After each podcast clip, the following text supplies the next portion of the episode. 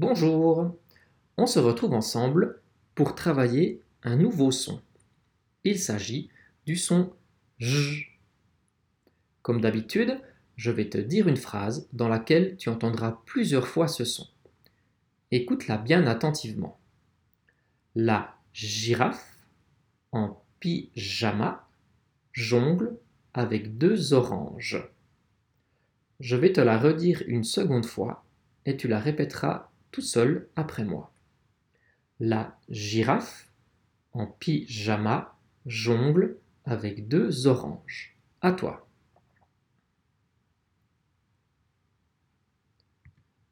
Cette phrase, tu la vois maintenant apparaître sur ton écran. Nous allons voir dans quel mot se trouve le son J. La girafe.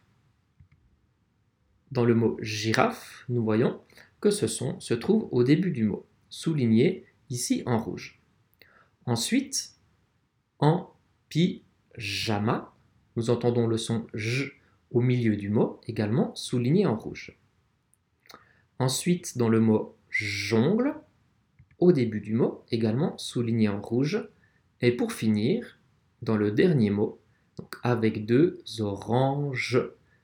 Dans le mot orange, on entend le son J également souligné en rouge ici. Je vais réécrire maintenant cette phrase en dessous en rajoutant des couleurs. Dans le mot girafe, nous voyons que le G est écrit en rouge. Il s'agit de la première façon d'écrire le son J. Mais attention, cette lettre G peut sonner de deux manières différentes.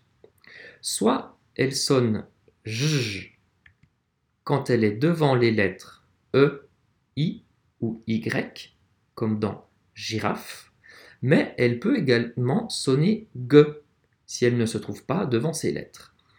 Donc, si tu veux que le G sonne J, il faudra absolument le mettre devant les lettres E, I ou Y.